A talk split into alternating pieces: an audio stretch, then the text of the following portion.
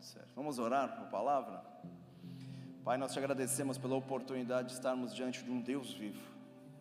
Um Deus que responde a oração de um povo, um Deus que responde aquele que se achega com sinceridade diante do teu altar que esse altar possa liberar, ó Pai, cura. A Bíblia nos diz que o teu altar é poderoso, o teu altar nos dá sobrenaturalidade, o teu altar faz os impossíveis se manifestarem em nossas vidas, que nós possamos ver o teu nome sendo glorificado nessa noite aqui, ó Pai. Dá ordem aos teus anjos poderosos em ti a guerrear em favor dessa casa, dessas vidas, dessas famílias aqui representadas. Nós te pedimos também, ó Pai, que o teu Espírito Santo tenha liberdade de agir aqui.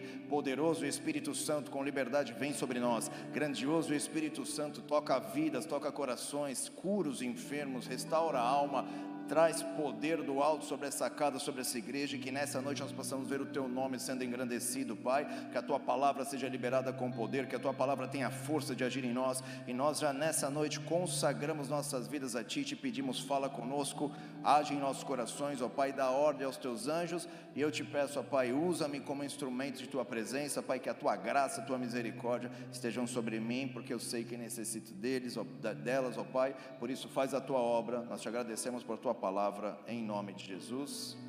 Amém. Pode dar uma salva de palmas ao Senhor, Ele é bom. Família, por vários é, temporadas vocês vão me ouvir falar de um personagem é, bíblico, porque eu estou avançando a uma partes de de avançar, de avançar mais da metade já, mais para metade do livro novo que eu estou escrevendo, que é Davi. E Davi tem sido companheiro dos últimos dias aí, então vai ser o meu, vai ser o de vocês também. Mas Davi nele habitou algo diferente de todos os homens de Deus, tanto que ele é chamado a raiz, né? Jesus é chamado a raiz de Davi vários momentos no Novo Testamento, quando Jesus era chamado, homens precisavam de milagres, alguns deles chamaram Jesus, filho de Davi, tem misericórdia de mim. Davi é um tipo de um Cristo, o que Davi, viveu foi o que Jesus viveu, e eu estou pegando nesses dias elementos da vida de Davi, para poder compartilhar e que nós possamos crescer no entendimento de princípios poderosos. Já falei sobre fuga aqui, já falei sobre cobiça e hoje eu vou falar sobre pessimismo. O que é o pessimismo? E um dia esse homem chamado Davi caiu nisso aí também. Então ele era um homem segundo o coração de Deus porque ele dava volta e não deixava essas coisas escravizá-lo, mas que ele viveu, ele viveu muitas coisas que eu e você vivemos, então a história dele tem muito também a nos falar. Vou falar hoje sobre o pessimismo de Davi. Mas como assim, pastor? Davi era pessimista? Vamos ver juntos isso? E o que, é o pessimismo? O que, o pessimismo faz com alguém que quer andar com Deus? O que, que alguém quer viver com Deus? Nós vemos aí que tem muitos debates aí hoje em dia de homens, de líderes, de pessoas que estudam a alma, a vida humana e falam dessas duas vertentes opostas, né? O pessimismo e o otimismo. Isso tudo otimismo em relação a dinheiro, pessimismo em relação a dinheiro, todas as coisas que envolvem as coisas naturais da vida. Mas eu quero falar sobre um pessimismo com as coisas de Deus, e Davi teve isso com Deus. E o pessimismo com as coisas de Deus vão roubar milagres na tua vida, vai roubar sobrenaturalidade, vai roubar impossíveis de Deus, porque o pessimismo faz você se, se consolar ou se conformar, na verdade, com aquilo que está acontecendo na tua vida. E a palavra de Deus diz totalmente ao contrário. O pessimismo não só faz parte da humanidade, mas o pessimismo, ele fez parte de homens de Deus, e como esses homens venceram o pessimismo, aí você também podemos aprender a vencer o pessimismo que tenta roubar cada promessa que Deus tem para a tua vida, mas que hoje o Espírito Santo de Deus nos ajude, nos auxilie de uma maneira poderosa e o nome dele seja glorificado na tua vida, né? Então o pessimismo é o que? É, vou, vou resumir para vocês aqui. É sempre olhar para a parte mais negativa do que acontece. Sempre olhar pela coisa mais é, a pior coisa que acontece. Então, às vezes as coisas ruins, aparentemente ruins que acontecem conosco, na verdade, lá na frente a gente vai entender que foram bênçãos de Deus para as nossas vidas. Amém? Eu acredito que a maioria de vocês chegou na igreja não por causa de estava feliz, bombando, passou a porta da igreja e entrou. Não, estou feliz, quero pegar um culto. Foi assim? A maioria das vezes foi por causa de alguma dor, alguma dificuldade, algum problema te trouxe para cá e hoje você conheceu aquele que é que te criou, que te dá vida e te dá vida eterna para todo sempre. Então, as situações difíceis produziram algo bom na tua vida. Mas no início desses momentos difíceis, talvez nem você conseguia, até hoje talvez você não consegue enxergar isso, mas muitas coisas que aparentemente são ruins, tem coisas boas nelas também, e nós temos que entender isso. Mas o pessimista não consegue ver isso né? É tudo difícil, é tudo complicado, é tudo delicado, é tudo ruim, é tudo mal. É... e eu às vezes sou até grosso com o pessoal da igreja porque eu estou me policiando, mas eu fico bravo, fico nervoso. O pessoal, você vai falar de alguma coisa para o pessoal, e aquele irmão, aquela irmã lá está como? Ah, está com problema de saúde. Ih, minha mãe teve. Tá doido, cara? A mãe teve e não aguentou. Então o que, que a pessoa está dizendo? Que a irmã também não vai aguentar, na frente de todo mundo. O que, que é isso? Pessimismo. Mas às vezes aquela enfermidade pode reverter para a glória de Deus. Deus pode curar ela, como vai curar muitos de nós nessa noite. Ele pode fazer o que ele quiser. Mas a tendência do homem, principalmente da igreja, é ver as coisas pessimistas. Mas nem sempre é assim, né? Nem sempre acontece. O pessimismo ele se forma em nós. Eu vou mostrar na palavra de Deus como isso acontece. Ele cresce em nós. Por exemplo, hoje já é conhecido que o Brasil é um país pessimista. Mas nem sempre foi assim. O brasileiro já soube lidar melhor com a dificuldade, com a dor, né? É ou não é? A gente já apanhou muito nesse país, né? Alguns têm 20 anos, outros têm 30, outros têm 40. É, os que já fizeram prova no mimeógrafo. Quem riu entendeu o que eu falei. Quem não riu, sabe nem o que eu estou falando. Quem fez prova mimeógrafo, já sabe o que eu estou falando. É difícil. Mimeógrafo é uma. Deixa eu falar uma, te, uma tecnologia da minha. Eu fiz prova assim, na minha época. É uma tecnologia. Tem um negócio que tem um rolo assim. É difícil de explicar. Até eu não consigo explicar. Mas aí você joga um álcool dentro assim e tem uma tintinha. Aí você passa, fica uma folha, aí você vai passando as outras folhas em branco rodando e imprime naquela folha. Coisa terrível, assustador isso aí. Pois põe uma foto aqui para a gente ver, né? Então você sabe que a gente já passou momentos muito mais difíceis do que estamos hoje em nossa nação, é ou não é? E nós aguentávamos mais, hoje estamos aguentando menos, e uma das razões disso é pessimismo. A gente fica olhando para as coisas ruins do que acontece conosco, mas eu e você dentro da igreja não podemos ser alvo disso, porque a palavra de Deus nos diz que Ele vai tirar qualquer coisa que impede nós vermos o novo de Deus. Nós temos uma temporada para entrar numa, num ciclo tão poderoso com Deus que nós vamos surpreender com aquilo que Ele vai fazer, mas nós estamos tirando um por um dos inimigos disso e hoje nós vamos falar sobre isso, sobre esse pessimismo aí, sobre essa situação difícil de vocês vão pôr? Não, né? Depois vocês põem aí, né? Mimeógrafo, né? Fazia prova em mimeógrafo? Minha mãe fazia, eu fazia. Quem, quem já fez prova? Quem? Denuncia aí, gente. Já entrega logo. Olha, o pessoal, tem uns velhinhos aí, hein? Tem mimeógrafo, né? Eu se estou vendo uns galera de 20 anos aqui, eles ficam me olhando, tipo, cara, esse cara é louco, cara. Mimeógrafo, incrível, né? Minha mãe era professora, dava aula, então isso em casa ela tinha um mimeógrafo em casa, incrível, corrigia a prova da rapaziada, espetacular. Criança vai desenhar, fazer desenho, passava no mimeógrafo, ela fazia isso em casa, levava para a escola, confusão, gente. Então nossa nação hoje em dia já está mais, era para estar tá bem melhor nessa questão do que estamos hoje. Na verdade, estamos, estamos um brasileiro está pessimista, pesquisa mesmo, isso aí é estudo mesmo o brasileiro está pessimista. Seu, talvez os mais novos aqui não sabem, mas seus pais passaram pelo, pela inflação. Olha, de manhã você comprava um produto por um preço e à tarde no mercado já tinha mudado o preço. Os caras com as maquininhas no mercado, eu vivi tudo isso aí, difícil. E teve um negócio aí de um presidente do Brasil, tinha o nome dele, um plano que fizeram, e pegaram as o dinheiro guardado das famílias brasileiras, levei, é meu agora e acabou.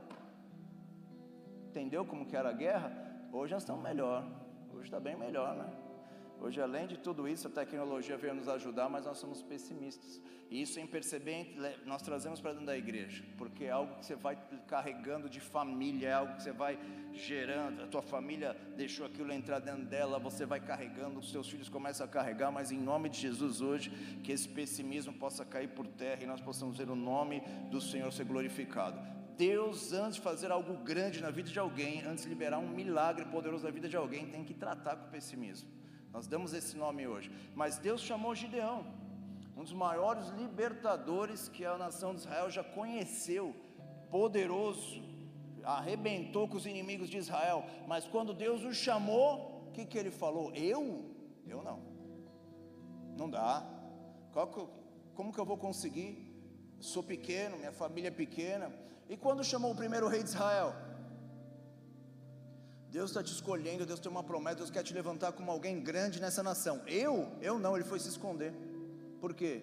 Porque você começa o pessimista, ele sempre vai ver a parte ruim da coisa, a dificuldade, não vai dar, não vamos conseguir, vai ser difícil, vai ser complicado, mas nessa noite que o que impede você de ver sobrenaturalidade na tua vida caia por terra. Deus quer sarar tuas emoções. Uma palavra dele hoje pode mudar a tua família, uma palavra dele pode mudar o teu destino profético, uma palavra dele nessa noite pode arrebentar com as algemas antigas que tua casa pode estar aprisionada. Uma palavra dele pode mudar mudar o teu casamento pode mudar as tuas finanças. Uma palavra só do teu Deus que é Criador, e quando Ele falou, tudo que existe se fez, tudo que existe veio a existir. Uma palavra dele pode mudar, mas o que barra isso é a pessoa pessimista. É a pessoa que olha tudo de baixo, é a pessoa que olha toda a parte ruim da coisa. Tem pesquisadores do mundo inteiro que colocam um copo de água pela metade e manda descrever o que a pessoa está vendo. Isso é famoso esse, esse teste aí. Aí a pessoa olha e fala, ei, estava um pouquinho vazio, hein? Tá, tá, tá fraquinho. Aí esse é pessimista. Aí o outro fala, está quase cheio, só mais um pouco enche. Esse é otimista. Mas nem o pessimismo e nem o otimismo vai mudar a tua história, porque o pessimista ele é puxa para baixo, o otimista vive num mundo de flores. Grita, você consegue, você consegue, você consegue, você é top. Graças a Deus no Brasil não tem isso, graças a Deus. Eu tinha um, um, um, um, profissional fazendo isso aqui na nossa cidade aqui, só Jesus na causa. Você paga para ficar gritando lá e tem diversos estudos científicos, principalmente faculdades muito respeitadas, dizendo que esse positivismo exagerado no irreal prejudica a tua vida emocional. Então pode digitar aí Harvard, digita tudo isso aí que você vai ver. Então, tomar cuidado com isso aí, tá, gente? Temos que a nossa nossa espiritualidade, nossa vida tem que estar focado em só um que pode resolver nossos problemas. Não tem problema nenhum ter me acordar, né? Porque eu tenho dois filhos em casa, um acordando bom dia, o outro a mãe está abatida, porque ele já acorda sem falar com ela. Quando acorda, dá uns coices na mãe. Não é que tá a alma, o corpo acordou, a alma está chegando. Então tem reações, né? E a mãe fica chateada. Não tem problema se aprender sobre ser mais educado, ser, crer mais, avançar mais, mas não é isso que eu estou falando. Não estou falando nem de você ser um mega otimista, nem de ser. Eu estou falando de algo que é bíblico e o que que isso, quando o inferno usa para si, te impede de viver sobrenaturalidade. Diversos homens de Deus viveram isso. Você lê o livro de Eclesiastes. Ele foi debatido se o livro de Eclesiastes podia estar na Bíblia ou não, tanto pelos judeus como pela parte protestante, até a parte católica, eles queriam remover o livro de Eclesiastes da Bíblia. Por quê? É um livro de pessimismo, do capítulo 1 até o último capítulo, é um livro pessimista demais. É melhor você estar na casa de luto do que estar em festa, porque no luto é melhor. Olha, o cara se converteu, vai ler Eclesiastes, né? Então, vamos se converter, deixa Eclesiastes para amargurado, para baixo briga com o pessoal que está lendo. Vamos ler o capítulo 1 aqui, alguns trechos, vamos ler? Vamos ler aqui, vocês estão meio desanimado, estou devagarzinho, já já eu chego na... Vamos ler? Não estava planejado isso, mas vamos ver o que, dá aqui. Põe, anota, está sem telão? Eu que estou sem aqui, né? Então vou abrir aqui, ó. Eclesiastes 1, vamos ver aqui. Palavra do pregador, né? Alguns está professor, algumas outras traduções, mas palavra do pregador, filho de Davi, rei de Jerusalém, ou seja, Salomão. Vaidade de vaidade, tudo é vaidade. Por que, que você vai casar? Porque você vai juntar dinheiro? Porque você vai. Tudo é vaidade, tudo é. A palavra no hebraico é vento, fumaça. Tudo você pega, não consegue segurar, tudo é vaidade. É bobeira fazer tudo isso, ó. Vaidade, vaidade, diz o pregador, vaidade, vaidade, tudo é vaidade. Sete palavras de de alguém que acordou bem no seu dia. Olha o livro de Eclesiastes. Que proveito tem um homem de todo o seu trabalho, com que se afadiga debaixo do sol. Geração vai, geração vem, mas a terra, terra permanece pelas, pela, para sempre. Levanta-se o sol, põe o sol, volta ao seu lugar onde nasce de novo. O vento vai para o sul, faz seu giro, para o norte, volve-se, retorna a sua carreira aos seus circuitos todos os rios correm para o mar, não se enche. É uma chatice isso aqui. Coisa chata. Diga, vento bate lá no norte, aí voltou, oh, voltou o vento. Ah, que legal, o rio, vai, vai pôr água no mar, oh, que legal, né? Que top. Está falando, cara, que chatice. Vocês estão entendendo? Como, olha, olha o livro da Bíblia. Mas aqui tem uma essência poderosa aqui, algo poderoso aqui todas as coisas são canseira. Olha, tais que ninguém as pode exprimir ou falar, os olhos não se fartam de ver, nem se enchem os ouvidos de ouvir. O que foi e o que há de ser, o que se fez, isso torna fazer tudo de novo, não há nada novo debaixo do sol. Temos quatro capítulos, quatro versículos, cinco versículos. Então, o escritor de Eclesiastes, creio muito que foi Salomão, era um desses pessimistas de carteirinha que já não não sabia mais o que fazer com a vida, e aí o livro inteiro é assim, no finalzinho ele faz uma declaração que aponta para Jesus Cristo, e é esse o foco que nós vamos apontar nessa noite, que o pessimismo sai de nossa alma, mas que nós possamos ver algo poderoso surgindo dentro de nós nessa noite, que nós possamos ver algo violento vindo sobre a minha vida, você possa ver sobrenaturalidade acontecendo em nós, para que a tua fé não se apoie em ensinamentos de homens, mas a tua fé se apoie no próprio Deus, e aí quando perguntarem perguntarem para você, mas por que que você está buscando Jesus? Você não precisa explicar teologicamente, você explica com o teu testemunho por que que você continua falando dele, seguindo ele, fazendo a, a, as práticas que a palavra de Deus nos pede para fazer e assim por diante.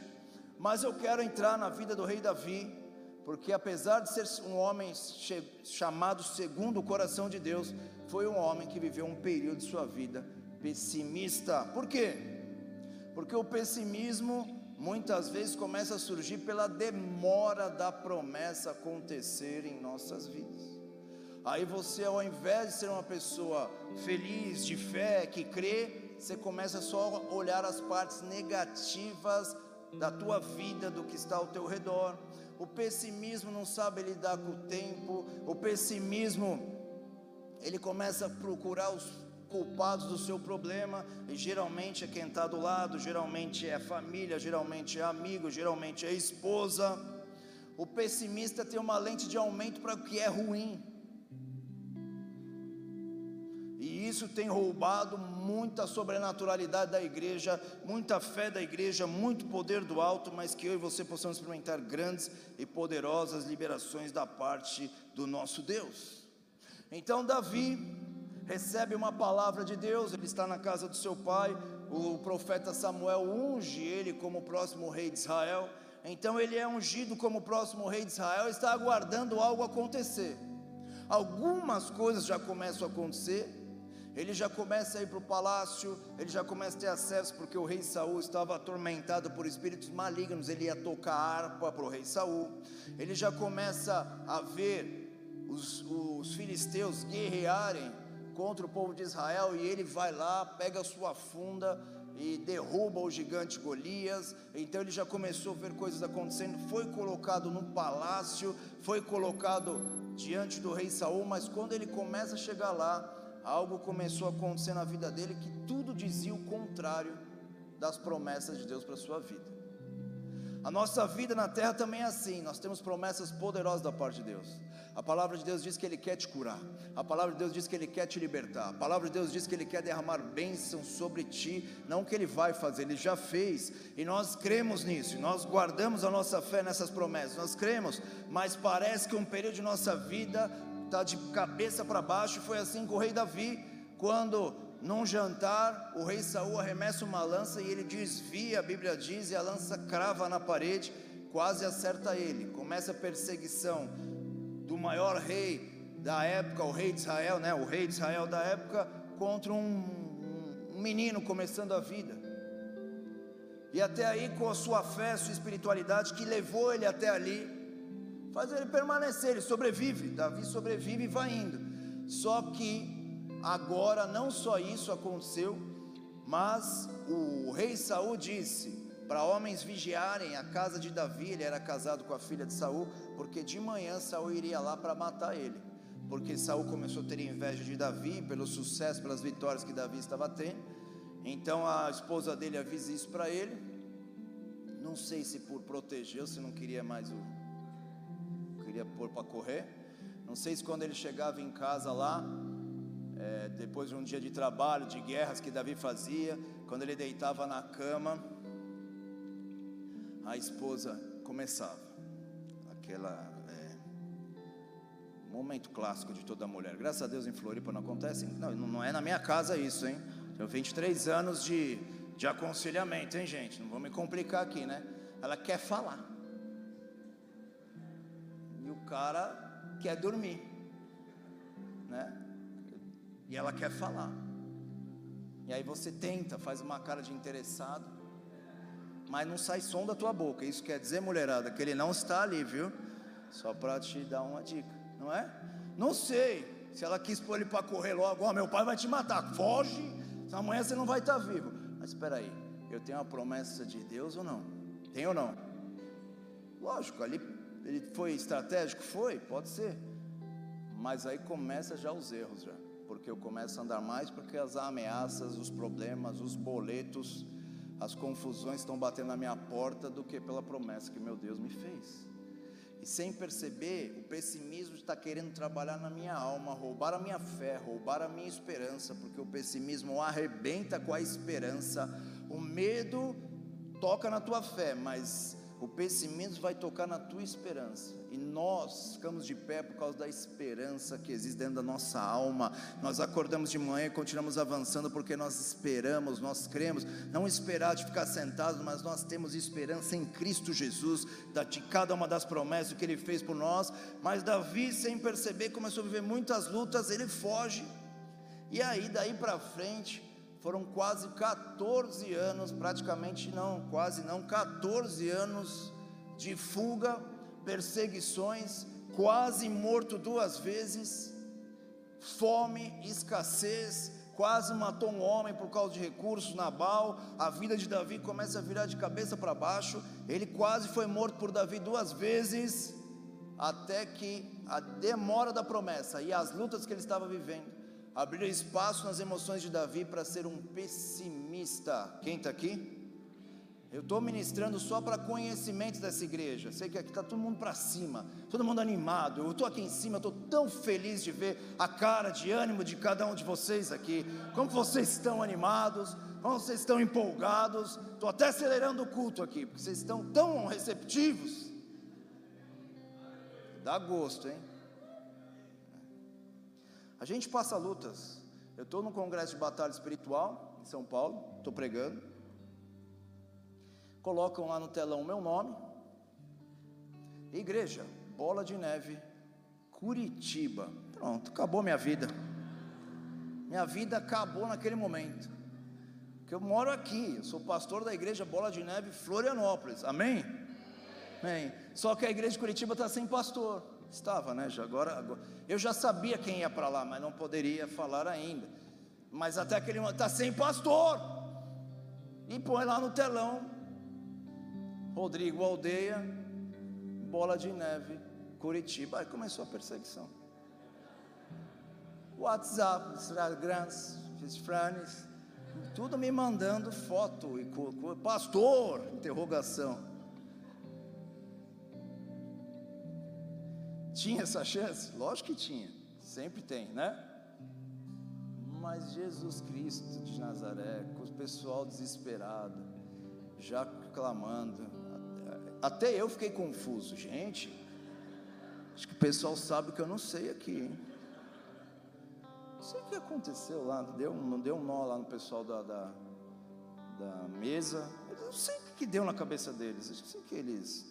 Não sei se era novo, se era estagiário, não sei o que, que deu lá. Fui bombardeado aqui, quase desmaiei lá no meu pregando, tive que virar o celular, a chegar um monte de mensagem, eu vou até guardar o celular aqui, não quero nem ver, depois eu vejo. Será que morreu alguém? Você pensa, não, aqui estavam me enviando para Curitiba. Olha, que beleza, né? Rei Davi está sendo perseguido, está passando essas guerras, essas lutas e o pessimismo entrou no coração dele.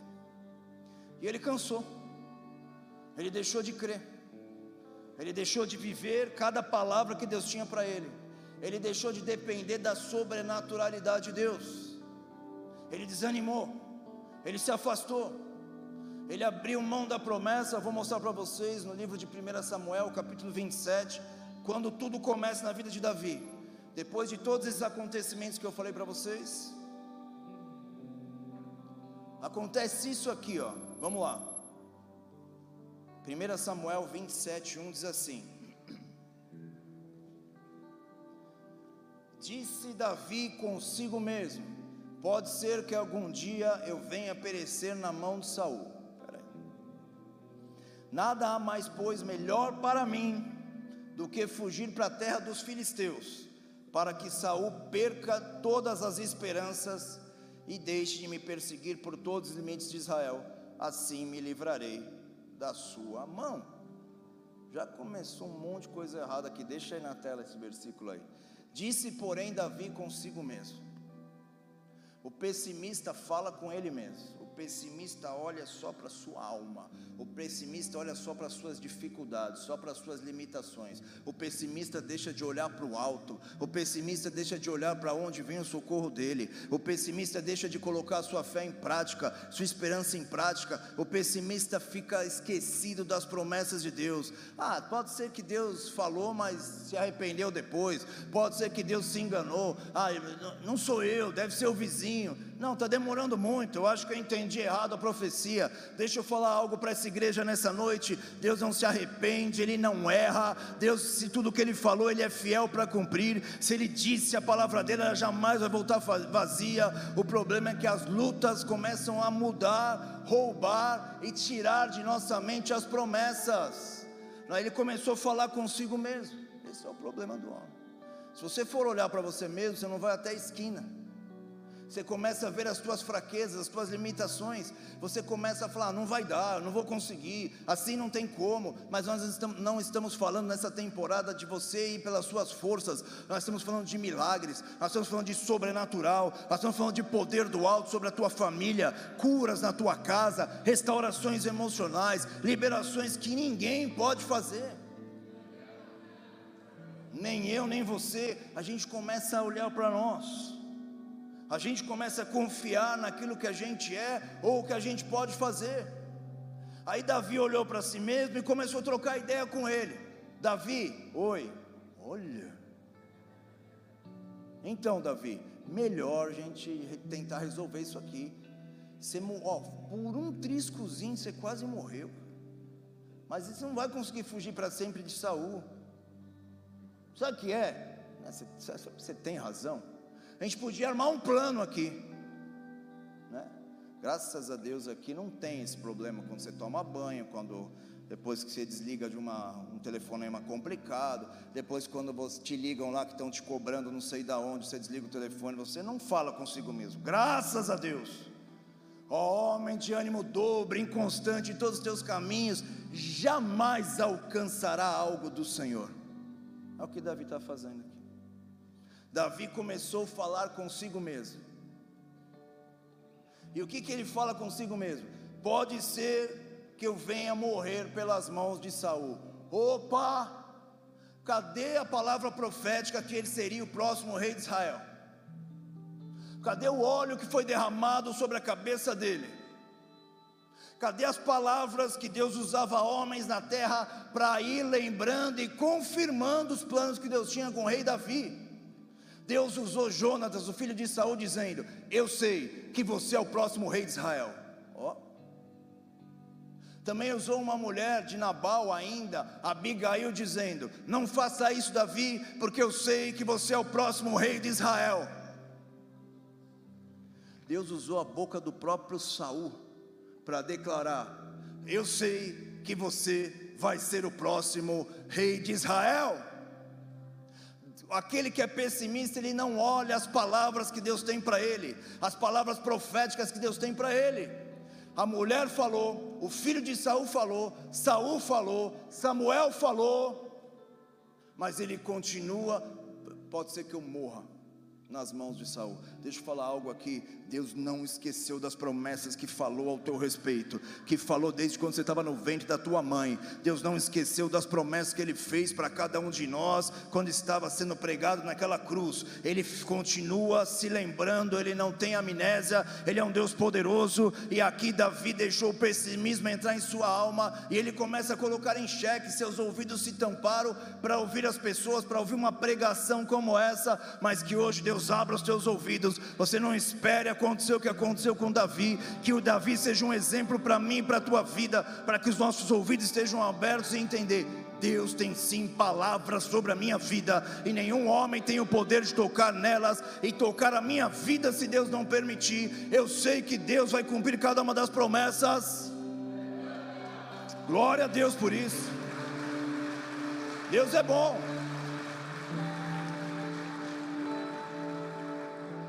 Mas Davi já não ouvia mais, porque olhar para o negativo já tinha tomado o coração de Davi. Se os teus olhos forem bons, todo o teu corpo será luz, diz a palavra de Deus. Mas os teus olhos forem maus, com grande trevas há dentro de ti. E Davi passou por um momento de trevas na vida dele, na fé dele, na certeza da promessa na vida dele. Então hoje aqui o Espírito Santo de Deus quer tocar corações e almas que já estão um longo tempo esperando por uma promessa da parte de Deus, mas parece que as coisas não estão acontecendo. E aí você vai começar a olhar para você, vai começar a dar o seu jeitinho, não vai mais ouvir as promessas de Deus e vai querer agir conforme você acha que tem que ser. A Bíblia nos diz isso, que ele fala: talvez eu morra nas mãos de Saul. E esse mesmo versículo aqui diz, pode deixar aí. Esse mesmo versículo que diz aqui, diz que Davi rumou sentido a terra dos filisteus, procurando apoio, segurança e proteção. É bem interessante que Davi vai para uma cidade, é, para um local aonde estavam os teus inimigos, conhecidos como filisteus. E alguns anos antes, Davi matou o gigante dos filisteus. Quem está aqui? E não só foi para a terra dos filisteus que disse: se o rei me ajudar, me proteger e guardar a minha casa, a minha família os homens que estão comigo, eu vou servir ao rei. Opa, o pessimista começa a ter outro senhor, começa a servir a outras coisas por causa de medo, por causa de incerteza, por causa de, de, de, não crer naquilo que Deus falou a respeito, mas que nessa noite esse engano caia de nossas vidas. E a Bíblia diz que Davi vai falar com o rei, inimigo. Davi vai falar com o rei, inimigo, o rei da região que estava em Gate. Se você ler uns textos capítulo antes, você vai ler que Davi derrotou Golias de Gate. Está fugindo, está fugindo daquilo que com medo de o um homem tentar parar o propósito de Deus. Hoje, neste lugar, que toda maldição, que todo feitiço que está liberado sobre a tua vida, sobre a tua casa, que algum homem um dia possa ter liberado sobre ti, que alguma malignidade que não, tem muita liberação maligna neste lugar. Eu sinto no espírito, mas eu sei que o meu Deus pode cancelar em uma palavra só, uma palavra poderosa. Ele quebra, cancela a palavra. Nenhum homem pode tocar naquele que tem a promessa, que está fazendo aliança com Deus vivo. Seja cancelado toda a malignidade e que se veio por um caminho o ataque contra a tua vida, contra a tua família, que volte por sete caminhos, em nome do Senhor Jesus. Amém. Aleluia.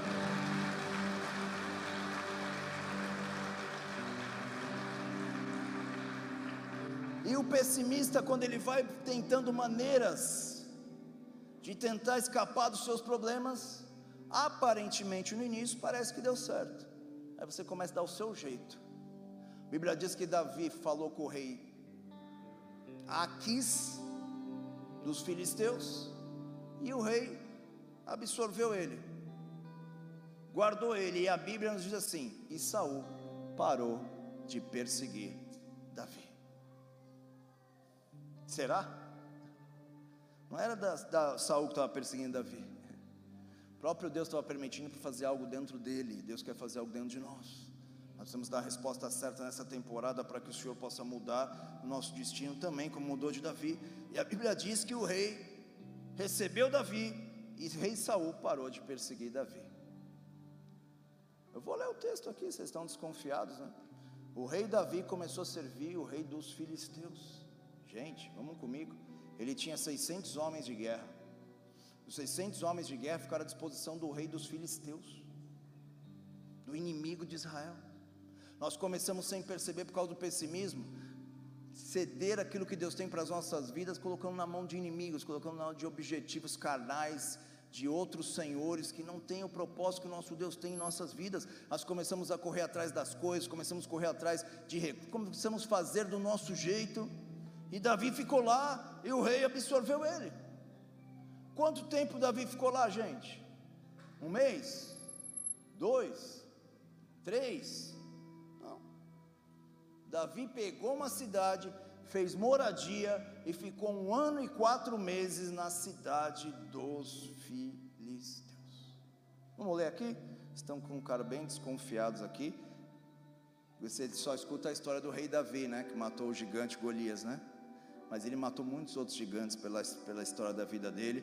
E nós também vamos matar muitos gigantes também, de uma maneira poderosa. Ó, versículo 2 desse texto de 1 Samuel 27 diz assim: Dispôs-se Davi com seus 600 homens, e com eles, é, que com ele estavam, passou a Aques, filho de Maoque, rei de Gate, mesma cidade do gigante Golias. Habitou Davi com, em, com Aques em Gate e os seus homens, cada um com sua família, Davi com ambas as mulheres. É, versículo 4: Avisado Saul que Davi tinha fugido para Gate, desistiu de o perseguir. Quando você é pessimista, você recebe as consequências de ser pessimista, mas vai junto um monte de gente no barco, viu? As mulheres, os filhos, os 600 homens e toda a sua família dos 600 homens entraram no barco de Davi e foram para a terra dos filisteus. Entraram no pessimismo de Davi, na ausência de esperança que tomou o coração de Davi e entraram na terra dos filisteus. Então que hoje caia por terra todo o pessimismo em nossas vidas, que isso vai repercutir na nossa casa, na nossa família, no nosso trabalho, na nossa empresa, aonde quer que Deus nos levante, Deus vai fazer algo poderoso sobre nós. Quando nós entendermos isso, não é só sobre você, sobre toda a tua casa esse pessimismo entra também. Disse Davi a Aque: Se achei graça diante na tua presença, dá-me um lugar das cidades para eu morar, para que eu habite, porque há de habitar teu servo contigo na cidade real. Então ele lhe deu Aques naquele dia a cidade de Ziclag, pelo que Ziclag pertence aos reis de Judá até o dia de hoje. E o tempo que Davi permaneceu na terra dos filisteus foi de um ano e quatro meses está aqui. Nesse período aqui, não existe nenhum salmo relatado de autoria de Davi nesse período. Não, a Bíblia não registra nenhuma oração nesse período.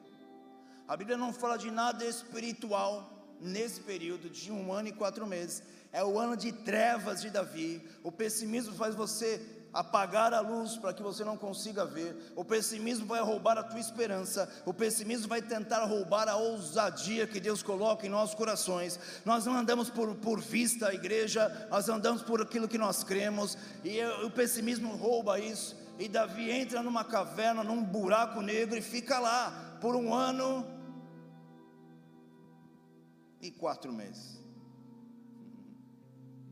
Pessimismo vai te afastar da terra da promessa, vai te afastar dos planos de Deus e vai fazer você servir a outros, não o Senhor. sem perceber, hein? Vamos continuar aqui? Subia Davi com seus homens e dava contra os Jerusitas, os Gessitas, os Amalequitas, porque estes todos eram moradores da terra, desde Telã até a direção do sul, até a terra do Egito. Davi feria aquela terra e não deixava com vida nem homem, nem mulher, tomava ovelhas, bois, jumentos e os camelos e as vestes e voltava e vinha a Aquis. Quem que são esses povos que Davi enfrentava e matava? parceiros dos filisteus. Opa! Olha o rolo que Davi está entrando. Ele está lá servindo ao rei, batendo continência para o rei dos filisteus, mas ele saía em reconstrução, perseguia os inimigos, os filisteus, os parceiros dos filisteus, e matava eles. O pessimista começa a sair do propósito que Deus tem. E aí, ó, versículo 10 diz assim: perguntando a Aques, Contra quem vocês lutaram hoje? Davi respondia: Contra os moradores de Israel. Opa! pessimista tem que ir construindo em cima dos seus. Se roubarem a promessa de você, você vai ter que construir tua vida em cima dos teus próprios planos. E aí começa a bagunça. Davi está servindo ao outro rei. Davi está na terra dos seus inimigos. Davi está fazendo guerra que Deus não falou para ele fazer. Agora Davi está tendo que mentir para o rei de Gade que ele estava ferindo o pessoal de Jerusalém, de, de Judá, de Israel, ao invés dos inimigos dos filisteus. Olha a confusão que um pessimista pode causar na vida de outros, na vida de si mesmo. E essa noite a palavra de Deus vai nos mostrar e nos ensinar como romper com todo pessimismo de alma todo o pessimismo que está impregnado em nossa vida. Davi não, de, é, vamos lá, Davi não deixava com vida nem homem nem mulher para os trazer a Gate, pois dizia, para que não nos denuncie dizendo, assim Davi o fazia, este era o proceder por todos os dias que habitou na terra dos filisteus, esconde, mata todo mundo, porque se eles falarem para o rei que nós estamos matando os parceiros deles, eles vão acabar conosco, quem está aqui? O rei Aques confiava em Davi, dizendo: Fez-se ele por certo aborrecível para com seu povo Israel, pelo que me será por servo para sempre. Essa é a confusão. Posso falar, pode, pode piorar mais um pouquinho ou não? Pode ou não? Que o pessimismo faz com a gente? Agora, os filisteus declararam guerra contra Israel. E quem está indo no exército junto com o exército dos filisteus para atacar Israel? Quem que está indo junto agora? Você está sendo contrário, está no outro exército, está sendo usado pelo inimigo. Deus está o inimigo está usando a tua força, o teu recurso, o teu vigor, a tua o teu conhecimento, a tua sabedoria para arrebentar e depois ele te arrebenta. É assim que a Bíblia nos mostra como os laços do inimigo tentam nos pegar, mas nessa noite a presença do Espírito Santo de Deus quer quebrar correntes, quer quebrar cadeias. Então Davi, por não ver mais saída, Opa! O pessimista é aquele que não vê mais solução para os problemas que estão cercando ele, ele começa a agir para tentar salvar a sua vida, tentar resolver um problema. Sucedeu que naqueles dias, capítulo 28, os filisteus juntaram seu exército para a peleja, para fazer guerra contra Israel. E disse Aques a Davi: Fica sabendo que comigo sairás a peleja hoje, tu e teus homens. Então disse Davi a Ax: Assim saberá quanto tudo pode o teu servo fazer. Disse Ax a Davi: Por isso te farei minha guarda pessoal para sempre. Então Davi agora está protegendo o rei e indo para a guerra contra o seu povo. Indo para a guerra com o lugar onde Deus falou que ele viveria a promessa. Como que acontece isso no nosso dia a dia, pastor? É quando casais entram em colisão Você está brigando com aquilo que Deus mesmo te deu. Você está indo contra, contra tudo aquilo que Deus colocou nas tuas vidas. É quando você começa a entrar em colisão com os irmãos, com as pessoas. É quando você começa um a atacar o outro, achando que ainda está sendo usado por Deus. É quando você não libera perdão para um, é quando você não libera perdão para outro, é quando as intrigas estão em nosso meio, as famílias vão sendo destruídas, o pessimismo espiritual nos afasta da promessa de Deus. Mas Deus quer restaurar o seu povo nessa temporada, para que nós começamos a olhar com os olhos bons tudo aquilo que Deus está fazendo em nosso meio. Um dia alguém me olhou com o olho bom, e eu estou aqui hoje. Tem muitos aqui que estão sendo olhados com os olhos bons. E Deus e pessoas estão olhando melhor de você. Porque quando eu cheguei na igreja, misericórdia.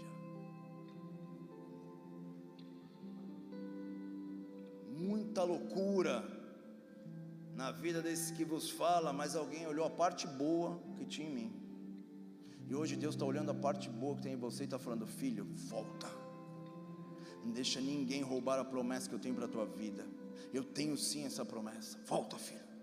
Eu te ungi com óleo, eu te chamei desde o ventre da tua mãe. A palavra de Deus diz que quando Jeremias estava no ventre, Deus falou para ele: ó, antes de estar no ventre eu te conheci, mas no ventre te ungi, te capacitei, te dei poder. Volta. Vamos ser mais espiritual do que canal. Davi entrou na temporada canal da vida dele. Davi entrou nas, nas trevas. Davi entrou no tempo ruim da vida dele. Pulando o capítulo inteiro do 28, versículo é, 29, capítulo 29, nos diz assim, ó. Vai lá, põe aqui 29:1, por favor. Se ajuntaram os filisteus todos os exércitos em Afeca e acamparam-se os israelenses junto à fonte que está em Jezreel. Vai começar a guerra. Quem está do lado dos filisteus? O pessimista, sem perceber, ele vai contra o que é de Deus. Não estou falando pessimista com as coisas dessa terra, estou falando pessimismo com as promessas de Deus, pessimista com aquilo que Deus já disse, pessimista com o que a palavra de Deus já nos diz, pessimista com a promessa sobre a tua família, pessimista em relação a cada palavra que Deus tem sobre cada área da tua história. Deus tem uma palavra poderosa para a tua área financeira, Deus tem uma palavra poderosa para a tua área emocional, mas nós nos tornamos pessimistas, cremos em uma outra coisinha, isso é pessimismo espiritual e sem perceber nós começamos a trabalhar nas mãos do inimigo. Não estou dizendo que está endemoniado, quem está aqui? Mas o inimigo vai te usando.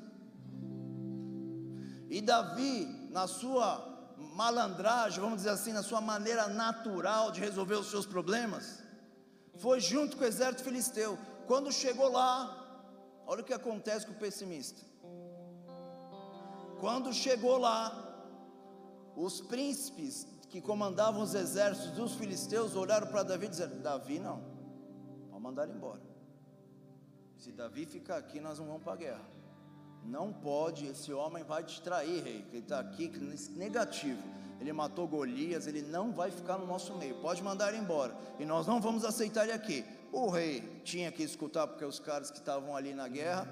O rei fala para Davi: Davi, não vai dar. Para você estar tá com a gente volta. Deus abençoe você. Agora é você sozinho. Olha o que começa a acontecer com o pessimista: não tem identidade. Ele não é nem israelense mais, nem judeu, e não é nem mais do filisteu. É um é um anjo. Não tem nacionalidade, não tem identidade. Você não vai ficar, não pode ficar nem lá em Israel, não pode ficar aqui. Por quê? Porque deixou o pessimismo entrar em seu coração. A palavra dele diz: ele olhou para ele e falou: Talvez Saul me mate, tenho que ir resolver meu problema. O pessimista não consegue lidar com o tempo. Aguarda, a promessa de Deus vai vir. Por mais que possa parecer que está tardando, Deus é perfeito em tudo. Ele é poderoso em tudo. Só se só se só entende os planos e os propósitos de Deus. O rei mandou Davi embora. O rei não quer que Davi fique mais com ele. Versículo 6: Então chamou o rei Aques a Davi e disse: Tão certo como vive o Senhor, tu és reto e me parece bem que tornes parte comigo nessa campanha, porque nenhum mal tenho achado em ti desde o dia em que passaste para mim até o dia de hoje. Porém, os príncipes não se agradam de você. Volta, pois, agora, volta em paz, para que não desagrade os príncipes dos filisteus. Então Davi disse a Aques: Que é que eu fiz? O pessimista ele não consegue enxergar que ele está tomando atitudes longe de Deus, uma atrás da outra. O que, que eu fiz de errado? O que, que aconteceu de errado? Ou o que achaste no, no teu servo desde o dia em que entrou para o serviço até hoje? Versículo 9: Respondeu, porém, Axa a Davi: Bem sei que na verdade, aos meus olhos, és bom como um anjo de Deus.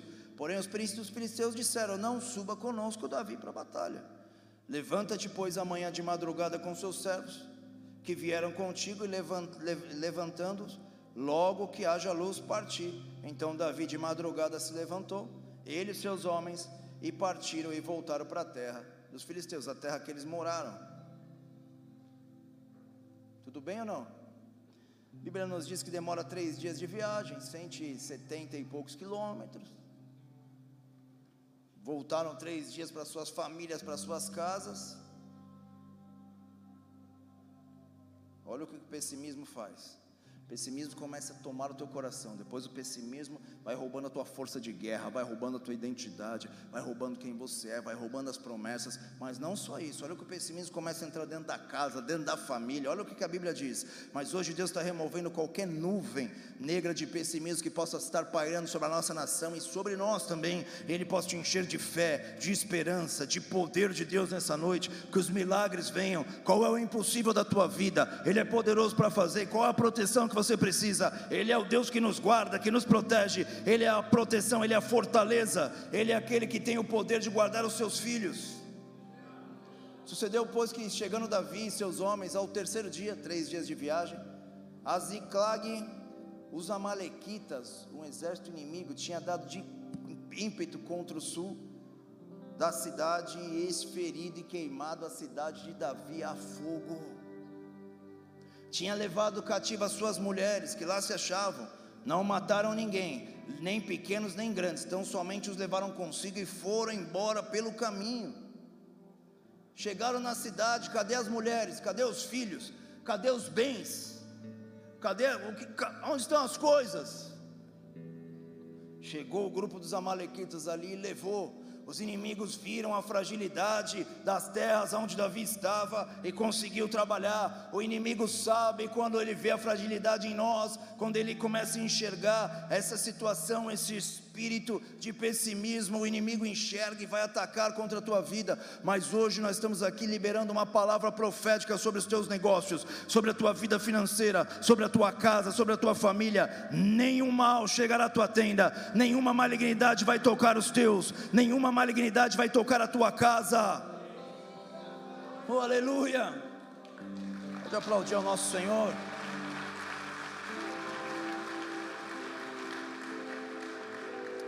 Davi e seus homens vieram à cidade e ela estava queimada. Suas mulheres, mulheres, seus filhos, suas filhas foram levados cativos.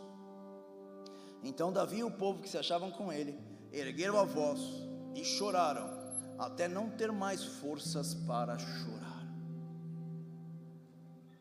Você já imaginou Davi chorando sem ter forças para mais sair lágrima?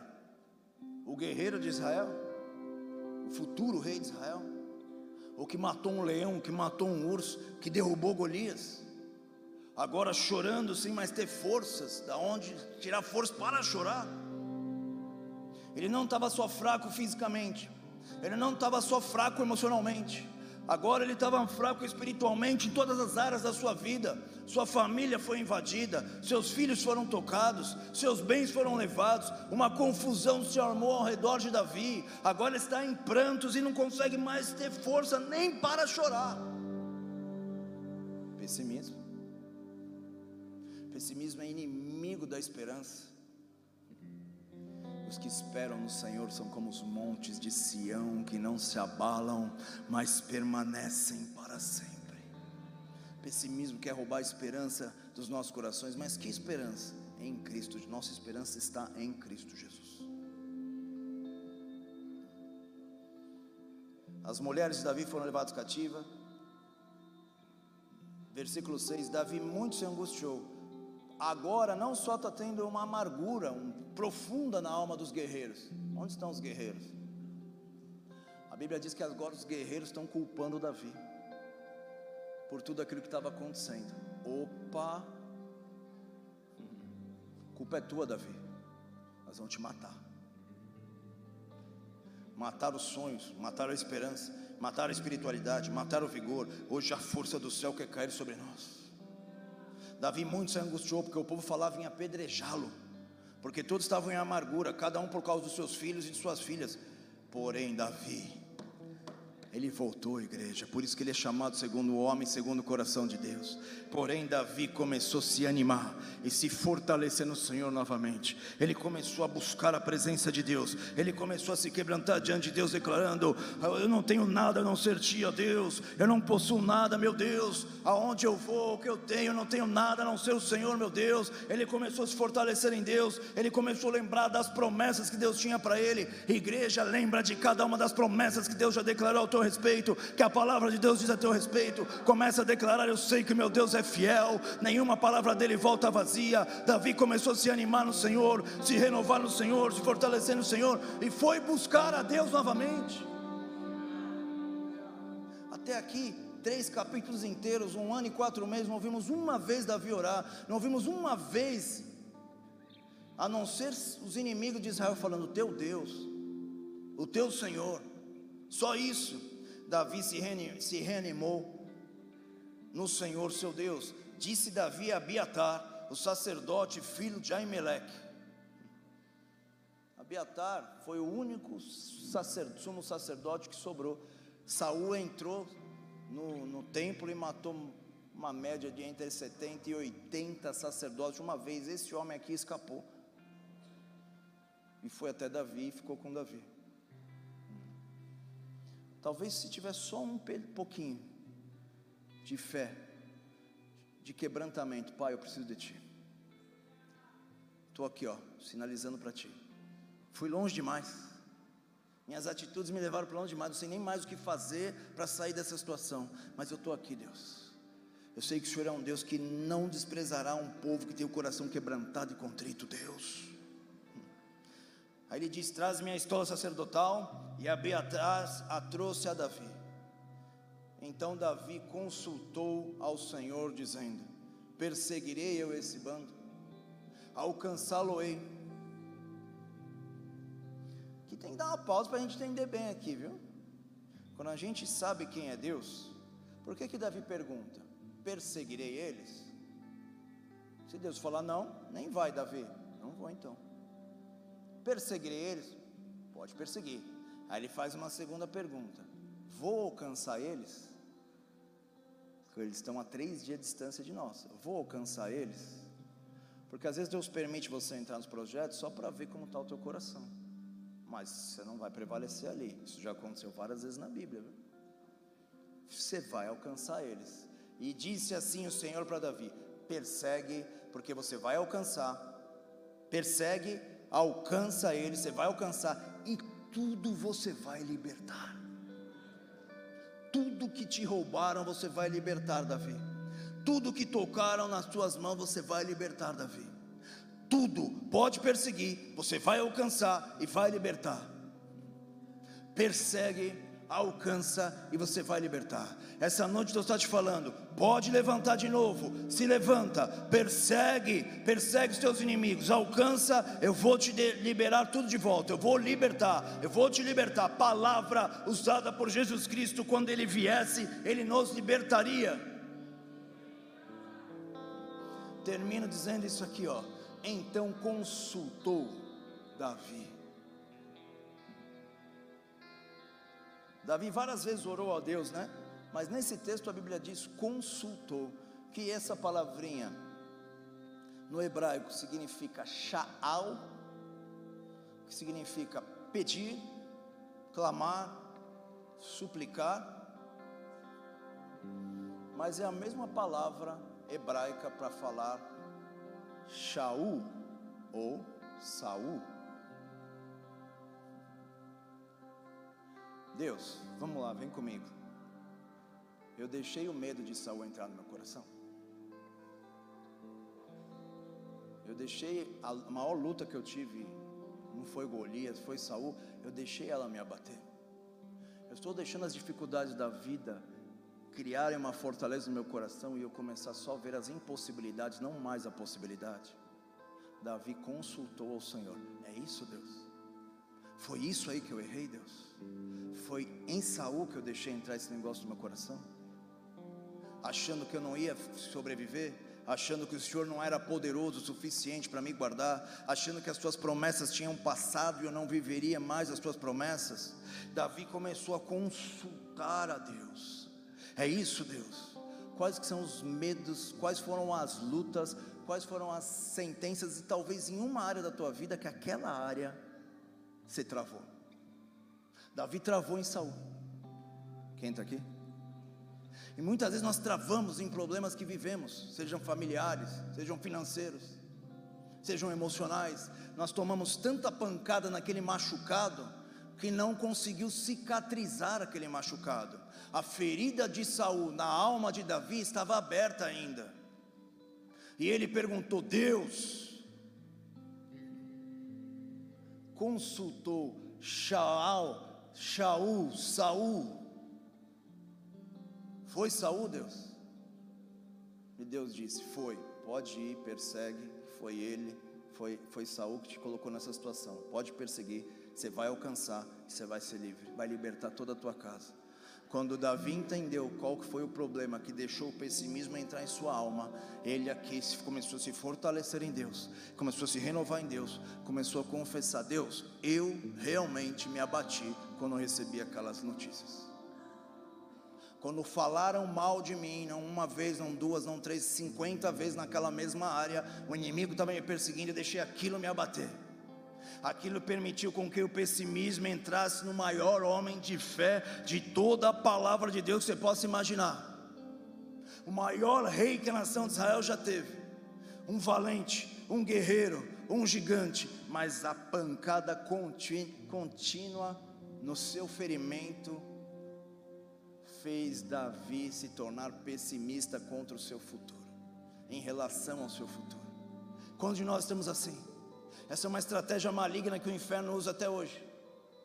Mas a Bíblia nos diz: resistir ao diabo, e ele fugirá de vós. A Bíblia diz que Davi está consultando a Deus: Deus, fala comigo, Deus, joga a luz na minha alma aqui, Deus, mostra aonde que eu deixei de crer.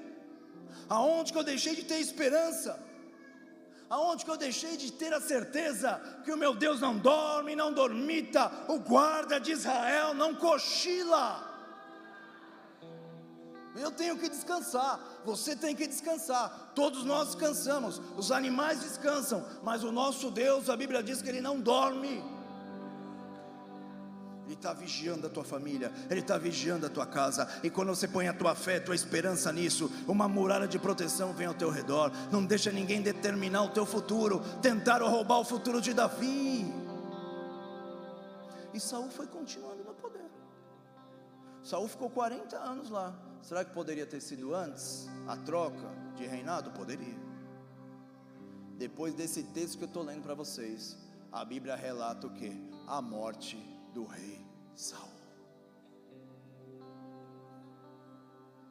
Depois disso daqui, o menino assustado, tentando buscar proteção nos seus inimigos, perdeu a promessa, deixou roubar a força emocional dele, o vigor do espírito dele. No próximo capítulo está sendo levantado como rei em Hebron.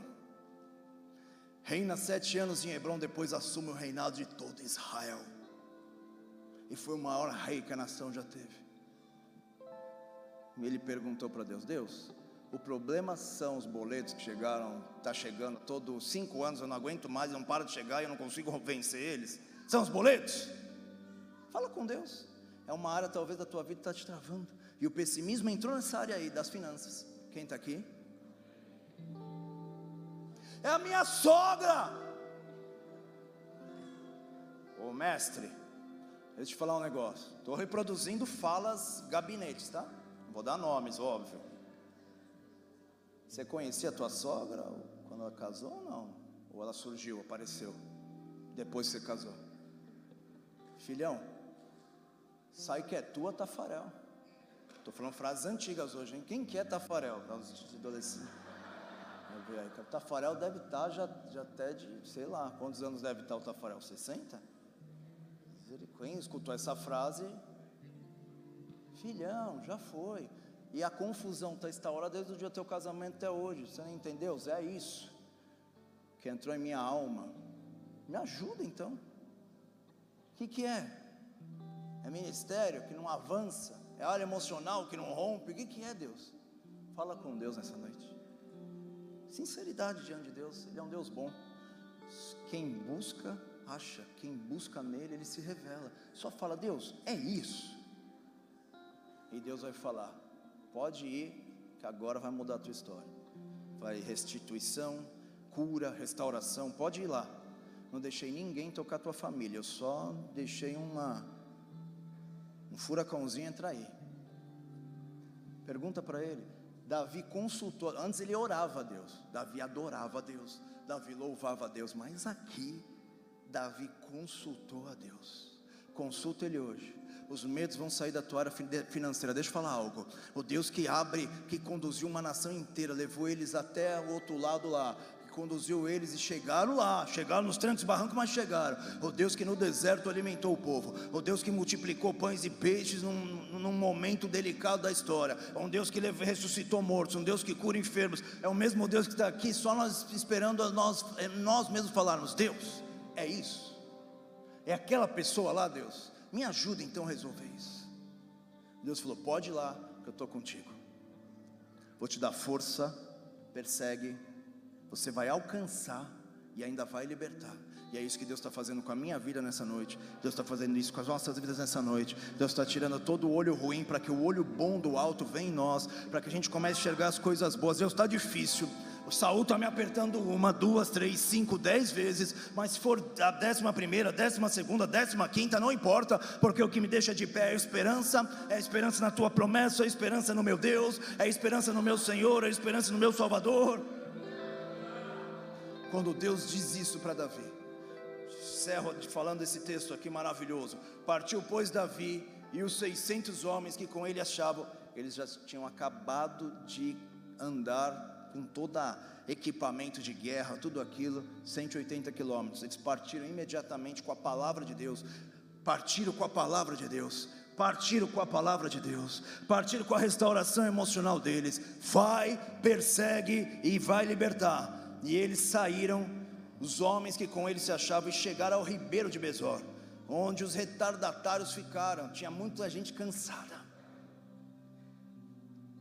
pessimismo cansa pessimismo abate a força. Davi, porém, deixou 200 lá e foi com 400 homens continuar a perseguição, porque os 200 ficaram para trás por não poderem de cansados que estavam para passar o ribeiro de Besor. Acharam no campo um homem egípcio e o trouxeram a Davi. Deram-lhe pão, comeu, deram-lhe beber água.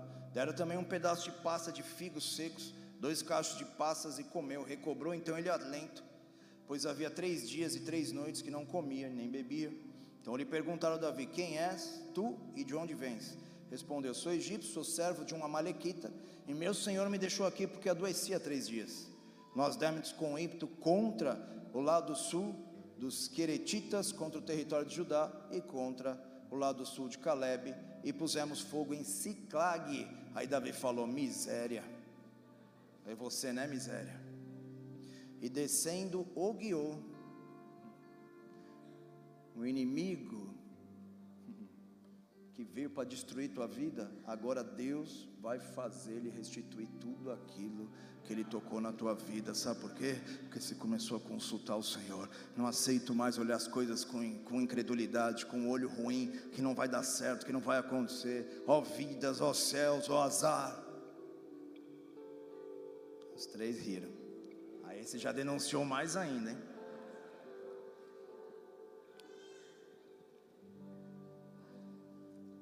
Ó, os guiou e eles que estavam sobre toda a região, comendo, bebendo, fazendo festa por todo aquele grande esposo que tomaram da terra dos filisteus e da terra de Judá. Feriu eles Davi, desde o crepúsculo vespertino até a tarde do dia seguinte, onde ele arrumou força, gente. Ele andou 180, bateu, andou mais cento e poucos, quase 200 quilômetros, ainda ficou guerreando quase que um dia inteiro. Onde ele arrumou força, gente? Só começou a andar pela fé, só começou a ter esperança na palavra de Deus, só começou a confiar que o teu Deus é um Deus poderoso, ele não mente, se ele falou, ele é fiel, e a fé dele foi renovando, a alma dele foi fortalecida. Nós escutamos lá em cima que ele foi se fortalecendo no Senhor, como? É por causa de saúde, Deus? É. Então remove isso do meu coração, porque eu cheguei a acreditar que Saul era mais poderoso do que o Senhor.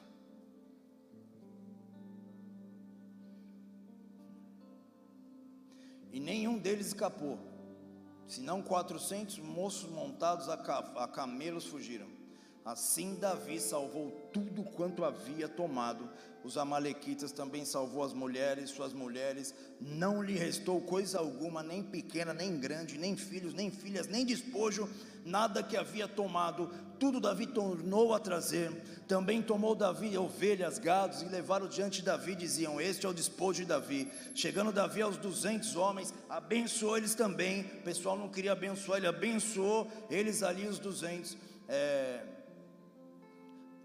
abençoou esses homens no, no versículo 26, chegando em Ziclag, enviou os despojos aos anciãos de Judá, seus amigos, dizendo: Eis para vós um presente, o despojo dos nossos inimigos, aos de Betel, aos de Ramote, aos do Negueb, aos de Jatir, aos de Aroer, aos de Sesfonete, aos de Sesmoa, aos de Racal, aos que estavam nas cidades de Jeralmelitas, na cidade dos Queneus, mandou presente para os de Orma, aos de Borazã, aos de Ataque, até os de Hebron, e todos os lugares que Davi andava, eles e os seus homens, teve restituição das coisas de Davi, teve restituição dos 600 homens de Davi, teve restituição tão abundante na vida daqueles homens que agora eles começaram a mandar presente para os seus familiares, parentes, para o povo de Israel, para toda a cidade, dizendo: O nosso Deus é poderoso sim, cada promessa que Ele falou a nosso respeito, Ele vai cumprir. Só basta nós colocamos embaixo nossos pés o pessimismo, abaixo, alto, baixa estima, tudo aquilo que está roubando a nossa força, o nosso vigor emocional, e vamos novamente pela esperança, crer na palavra de Deus, crer nas promessas de Deus, e tudo que Ele disse irá se cumprir em nome de do Senhor Jesus Cristo. Senhor está restituindo tua vida nessa noite. Ei! Oh, aleluia! Hebreus 10, 23 nos diz: guardemos firme a confissão da esperança sem vacilar, porque quem fez a promessa é fiel. Davi, guarda firme a confissão, declara qual é a tua esperança, sem vacilar, Davi, Davi, porque quem fez a promessa é fiel. 1 Timóteo 1,1 diz: Paulo, apóstolo de Cristo Jesus, pelo mandado de Deus, nosso Senhor, nosso Salvador, e de Jesus Cristo, a nossa esperança. Nós não esperamos no dinheiro nós não esperamos no amigo, nós não esperamos na instabilidade dessa vida, nós não esperamos naquilo que pode fraquejar, nós não esperamos no, na, nos nossos contatos, nos nossos relacionamentos, nós esperamos em Jesus Cristo, e Ele é fiel, Ele não vai te frustrar. Ele pôs a esperança no rei de Aques, mas o rei de Aques frustrou Davi, ele pôs a esperança em várias coisas, em vários homens, mas tudo frustrou Davi, mas ele se fortaleceu novamente ao Senhor e disse: A minha esperança é o meu Senhor é o meu Senhor, é o meu Senhor. Curva a tua cabeça, fecha os teus olhos. A nossa esperança é o Senhor Jesus Cristo. Oh, aleluia. Oh, aleluia. Nós vamos adorá-lo, vamos encerrar esse culto adorando a Deus. Mas você pode consultar a Deus nessa noite. Deus, essa área da minha vida, eu tenho visto que ela não está avançando, mas Deus, Será que foi isso, Deus? Será que foi essa atitude que eu fiz? Será que foi essas marcas que eu recebi, deixei elas permanecerem em minha vida? Deus, me mostra, Deus. Ele consultou, ele consultou Deus. Davi chegou no mais profundo vale. Davi perdeu tudo que tinha. Perdeu até a confiança dos seus próprios guerreiros. Perdeu tudo. Mas a Bíblia diz que ele continuou, se for, ele, mas a Bíblia diz que ele se fortaleceu no Senhor seu Deus. De que forma? Consultando a Deus. Deus, eu vim aqui, aqui até aqui com a força do meu braço. Não consegui, olha onde eu cheguei. Por isso eu estou chegando diante de Ti nessa noite, um Deus de misericórdia, um Deus de amor, um Deus de graça, um Deus de poder, um Deus de autoridade, um Deus de força. Foi isso mesmo, Deus. Qual Saul tem se levantado na tua vida nessa temporada? O Senhor vai tirar todo empecilho da tua vida para que você possa experimentar e viver a promessa do Deus de toda a terra. Ele consultou ao seu Deus. Ele consultou ao Criador de tudo que existe, tudo que há. Começa a falar com Ele nessa noite, do seu jeito, da sua maneira, mas fala com Ele. Fala com Ele. Fala com Ele. O que roubou a minha esperança, Pai? O que roubou meu vigor emocional? Jeremias deu um conselho para o povo. Coloquem a cara de vocês no pó, porque ainda existe esperança. Quando nós o quebrantamos diante do nosso Deus, nós estamos reconhecendo que sem Ele nós nada podemos fazer. Quando nós nos quebrantamos diante do nosso Deus, nós declaramos que desejamos Ele conduzindo a nossa vida e não nós a nossa fé e não mais a nossa própria decisão. Toma liberdade aqui, Deus. Tu és bem-vindo neste lugar. A tua igreja está aqui. Aumenta a fé, aumenta a esperança, aumenta a força de guerra. Que o teu povo restitua, que o Senhor restitua tudo aquilo que foi roubado na vida do teu povo. Traz saúde novamente, traz cura emocional novamente, traz provisão financeira novamente.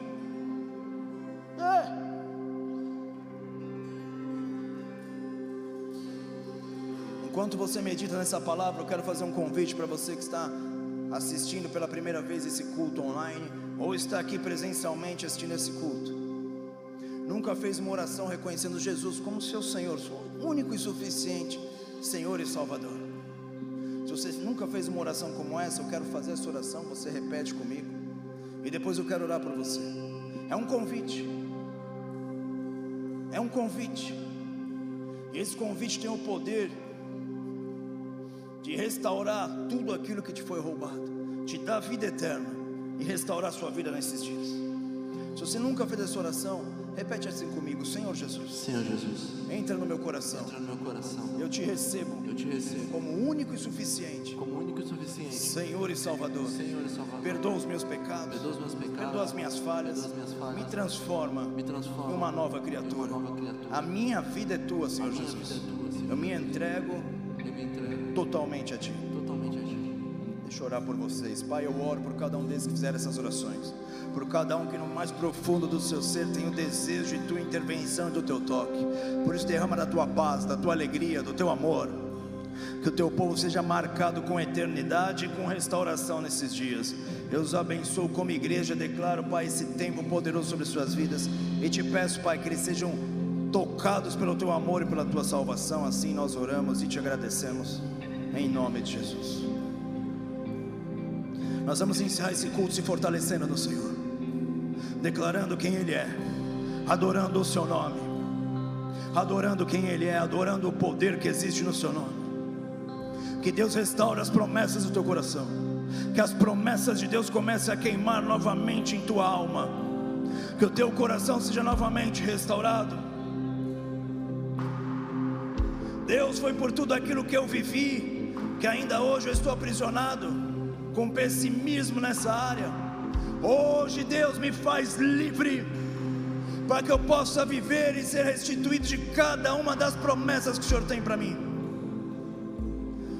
Os milagres, sobrenaturalidade, o poder do alto, os céus estão descendo na terra nessa noite. Hoje o Senhor te visita com cura física. Milagres extraordinários vêm sobre o teu corpo físico caroços sumam, ouvidos fechados abram, ouvidos se abram, problemas no sangue sejam curados agora em nome de Jesus. Problemas nos ossos, nas articulações, recebam o toque agora do Deus de toda a terra prisões emocionais. Eu declaro no mundo espiritual: você não tem poder mais de segurar as emoções desse povo. Em nome de Jesus, ser livre emocionalmente, ser livre emocionalmente, ser livre emocionalmente. É. Restitui, Pai, a tua igreja. Restitui, Pai, aquilo que foi roubado da tua igreja. Restaura, Pai, que gerações após gerações têm sido roubadas da tua igreja. Nossa esperança está em Ti, Senhor Jesus. Nossa esperança está em Ti. Adoro, adoro, adoro, adoro, adoro, adoro, adoro, adoro, adoro, adoro, adoro, adoro, adoro. O Senhor te enche de fé, o Senhor te enche de esperança nessa noite. Adoro, adoro, adoro, adoro. O Senhor vai até a tua infância e sara os teus traumas de infância.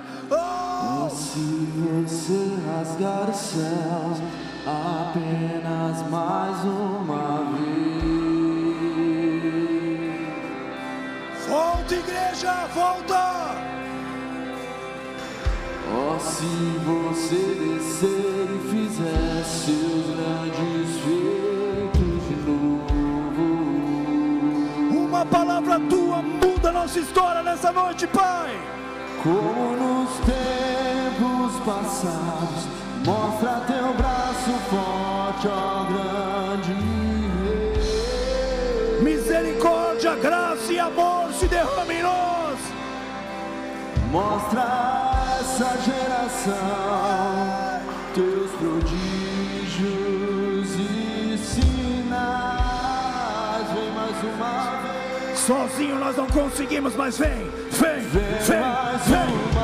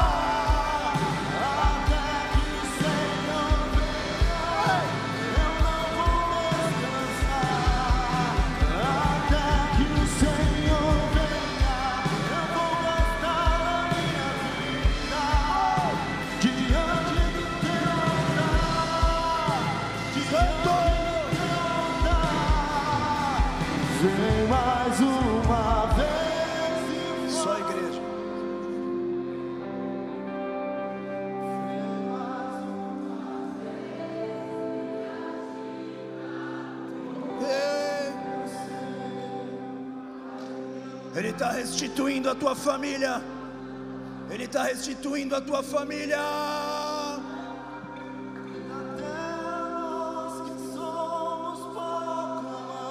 Recebe milagres em tua família.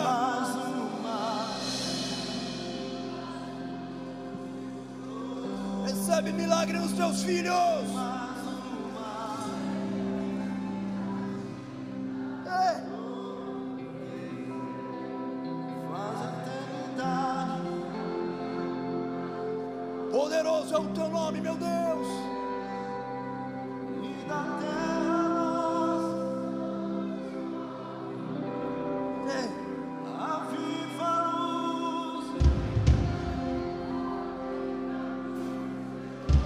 Recebendo o toque do Espírito Santo aí. Vai sendo fortalecido internamente. Vai sendo curado no teu físico. Toda enxacreca crônica na tua vida seja repreendido agora e lançado fora para onde o Senhor Jesus determinar. Ei, ser curado agora.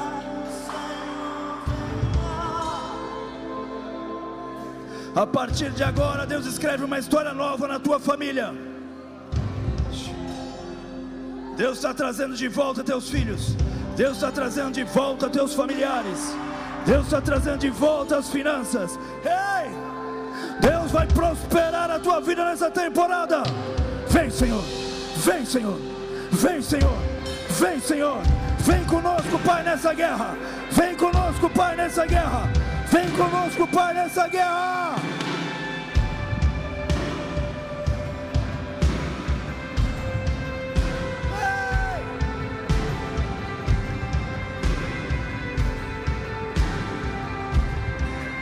Chama por ele. Chama por ele. Chama por ele. Que o estremeça diante da majestade de Jesus.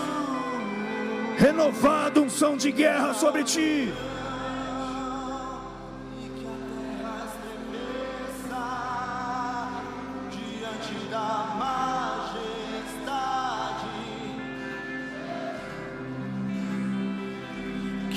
Ruja o leão, que a terra diante da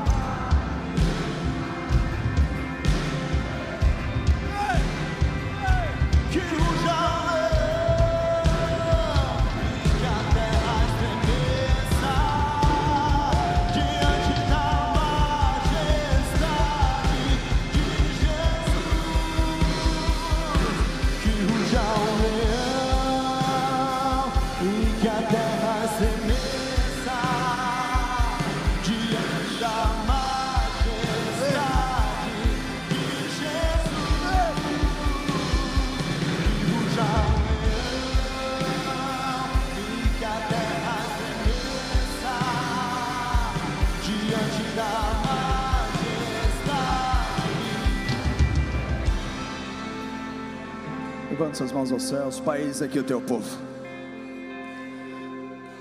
O inimigo tentou roubar as promessas da tua igreja, dos teus filhos, das famílias. O inimigo tem tentado entrar em nossa fé, roubar as promessas de nosso interior, tentar impedir os teus planos de cumprir.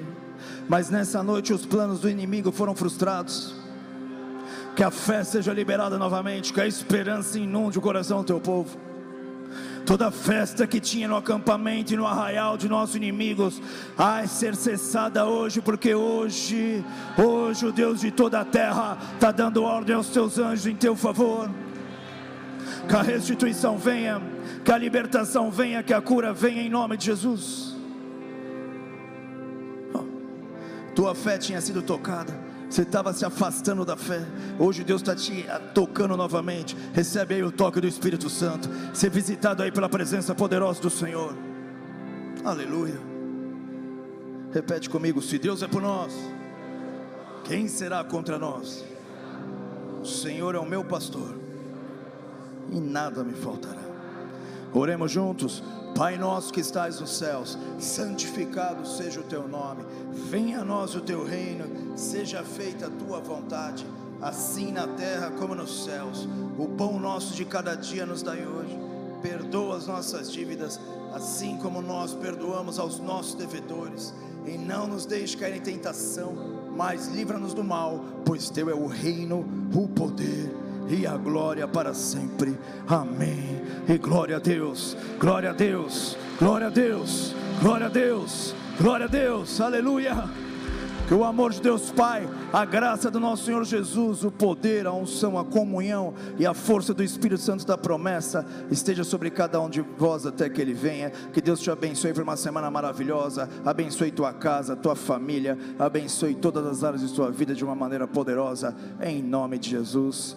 Amém. E glória a Deus. Deus abençoe família.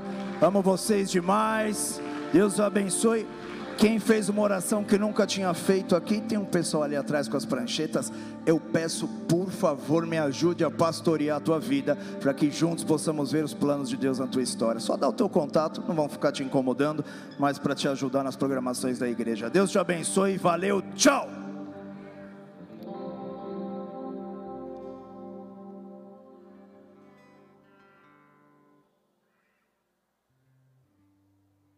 Será som? Pessoal, antes de você ir embora, olha só aqui um pouquinho, dá uma atenção aqui. Como o nosso irmão estava deprimido, então parabéns aí. Não sei aonde arrumaram, parece que vai ter até um mistério aí. Tem não?